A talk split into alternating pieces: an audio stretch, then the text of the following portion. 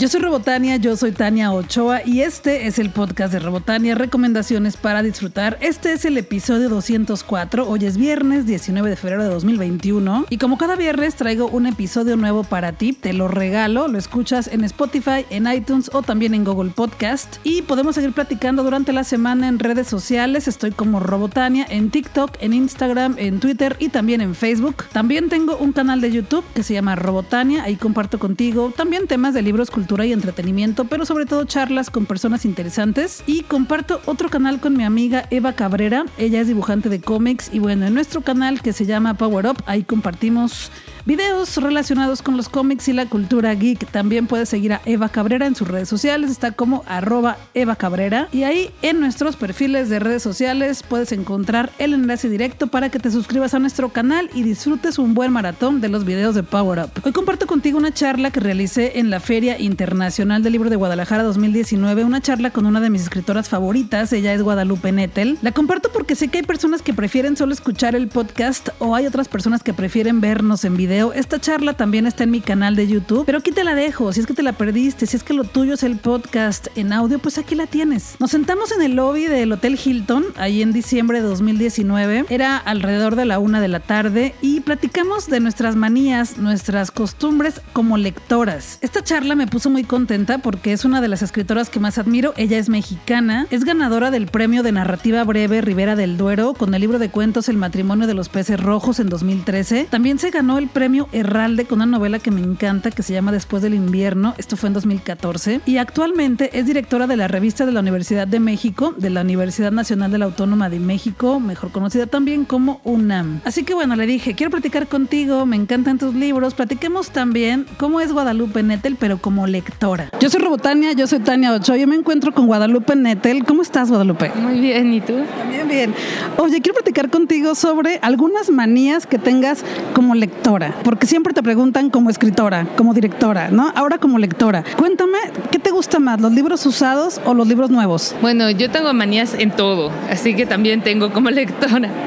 Y me gustan mucho los libros usados cuando fueron mis amigos los que los usaron antes. Me gusta que mis amigos me presten sus libros, sobre todo si están subrayados, porque es como una conversación con el, con el amigo, ¿no?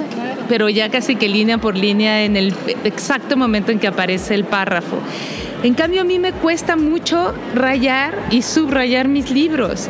Y, creo que es una buena práctica en realidad, o sea, ¿por qué tenerle tanto respeto al objeto, sabes? Es como que hay que evitarlo, hay que contestarle, etcétera, poner, no sé, dejas tu huella como lector. Cuesta muchísimo trabajo tocar la página, le doblo la esquinita del, para nada más para saber que ahí hay algo que me interesa y ya quisiera romper como ese prurito, ¿no? Trato de no abrirlos demasiado, a veces tú los ves y parecen nuevos y ya los leí.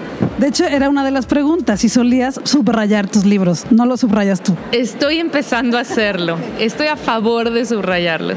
Yo sí los subrayo, tengo todos tus libros subrayados y rayadísimos. Me encanta porque luego cuando, como dices, cuando los releo, como que ya encuentro las partes que más me llamaron la atención, porque aparte yo tengo otra manía, que siempre le pongo en la primera página en qué día lo leí la fecha, como para acordarme y ver qué es lo que me llamó la atención en 2013, porque luego ya ves que los vuelves a releer, ¿no?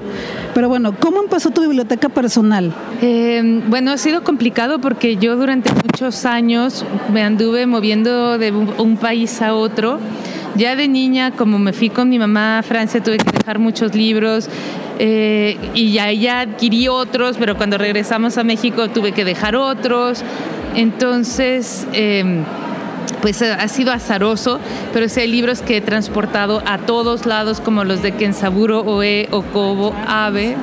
Sí, y, y hay libros que conservo realmente desde hace muchísimo tiempo. Kensaburo es súper intenso, pero me encanta. Intensísimo. Yo fue de, de, los libros que leí durante mi década de los 20 y la verdad me impactaron mucho. Sí, yo también los leí por ahí de los 20. Singer es otro que también he transportado. Tengo, eh, tiene una obra súper amplia y cada vez que pueda adquirir otra nueva edición o algo sobre él lo hago. Philip Roth es otro que tiene una obra intensísima y ahí voy yo transportando de Barcelona a México y así todos los libros de Philip Roth y no me logro pasar al libro electrónico. Yo tampoco, todavía no tengo mi Kindle, todo, pero no. He leído cosas por necesidad, porque voy a presentar algo, por lo que sea, pero francamente siempre estoy intentando tener, sobre todo los libros de poesía, para mí son como fundamentales, ¿no? Nunca, jamás se me ocurriría tener un libro de poesía en Kindle. Otra, ¿cuál fue el primer libro, si te acuerdas, que compraste con tu propio dinero? ¿Te acuerdas? Yo creo que antes de que pasara eso me robé muchos. Ah, bien, otra manía, que era una pregunta también que seguía por acá. Eh, ¿Cómo acomodas tus libros? ¿Tienen algún orden en específico? Sí, trato de respetar el orden alfabético, aunque también hay unas secciones, justo poesía, prosa y luego libros más como de psicología que no son literatura. O sea, sí, sí le dejo su espacio a la literatura y dentro de la literatura a la poesía.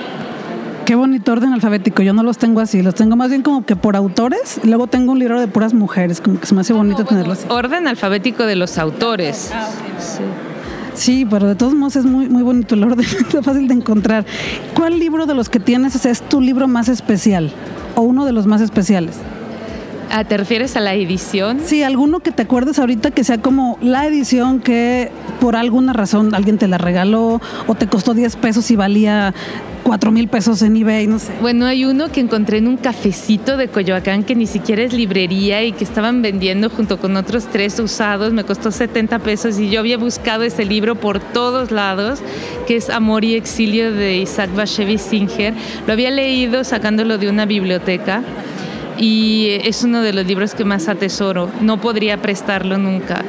Eh, otro que también me gusta muchísimo es la segunda edición en inglés de, de Ada de, de Vladimir Nabokov. Pues ya está, con eso se está bien. Y el libro, ya me dijiste que tu Hay otro, uno que es primera edición y que amo, que es de, de Romain Gary, La promesa del alba, un librazas. No lo conozco, me lo llevo de tarea. A la próxima que te vaya lo voy a leer. Allá dijiste que comenzó tu biblioteca con libros que te robaste. ¿Cuál libro es ese libro que nunca regresaste o uno de los que nunca regresaste?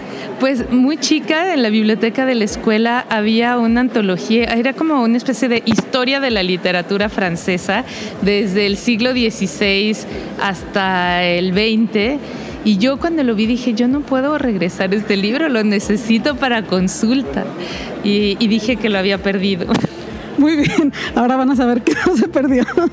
Eh, ¿Y cuál es el libro que nunca te regresaron? O sea, que tú prestaste, porque yo te voy a ser muy honesta, yo no presto mis libros.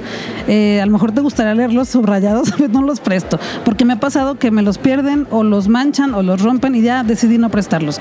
Pero ¿cuál es ese libro que tú prestaste que te dolió que no te regresaran? Pero es que es horrible que la gente no regrese los libros. La verdad, la gente tiene como esa idea de que si te prestan un libro te lo puedes quedar. Y para mí esto está completamente fuera de lugar.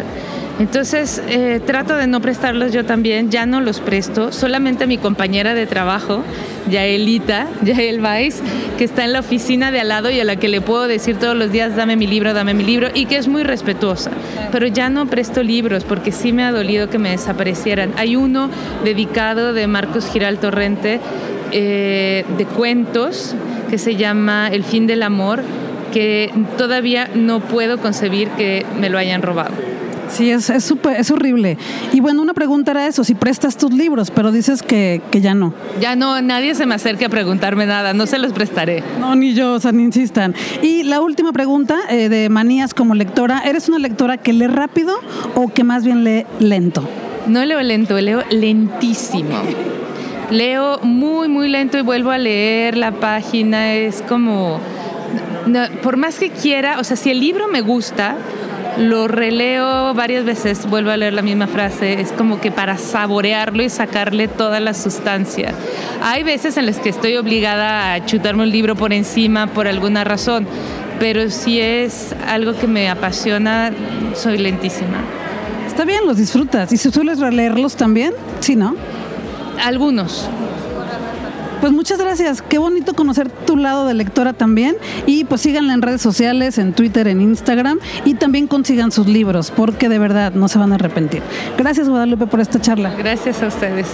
Tienes que leerla pronto, consíguete cualquiera de sus libros, tiene novelas, tiene también compilaciones de cuentos. Uno que me gusta mucho es El huésped, que acaban de sacar la nueva edición el año pasado y se consigue ya en cualquier librería. Y sus textos, tanto sus cuentos como sus novelas, me gustan mucho porque siempre te dejan con una sensación inquietante. Y el año pasado presentó su más reciente novela en la FIL que se llama La hija única. Es maravillosa, es un tema fuerte porque trata sobre el ser mamá de una personita que a lo mejor no está completamente lista para el mundo, pero también trata sobre la amistad entre varias chicas que comparten la maternidad de diferentes formas, pero es la amistad compartida. Me encantó esta novela de Guadalupe Nettel, ya te lo platiqué en algún otro episodio anterior. Lo importante es que la leas pronto y que disfrutes de sus historias. También te quería platicar de algo muy bonito que llegó a México. Bueno, ya tiene desde noviembre una plataforma en la que podemos ver espectáculos de teatro en línea, en transmisión en tu casa, en cualquier plataforma que tenga internet. Y es que ya tiene rato la plataforma Teatrix, pero en México se lanzó en noviembre y esta semana anunciaron la alianza entre Cultura UDG, el conjunto Santander de Artes Escénicas y Teatrix. Y bueno, Teatrix se lanzó con el objetivo de acercar al público mexicano a las artes escénicas, a espectáculos de teatro, a través de un extenso catálogo disponible mediante una suscripción fija, una especie de Netflix, pero de teatro. Y la verdad es que está muy accesible. Son 159 pesos al mes o puedes comprar el pase o la membresía anual que cuesta 1.650 pesos. Y de esta forma, cada mes te sale en 137.50 pesos. Pero ahorita también hay un código de descuento con el 20% de descuento si eh, haces tu suscripción. El código es en mayúsculas Cultura UDG. Cultura, letra U, letra D, letra G. Cultura UDG. Y el asunto es que hicieron esta alianza con Conjunto Santander de Artes Escénicas y con Cultura UDG para también ahí distribuir estos espectáculos que hemos tenido desde el año pasado en la sala digital de Conjunto Santander. No están disponibles todos los espectáculos de la sala digital de Conjunto Santander, pero sí tenemos algunos y están muy buenos.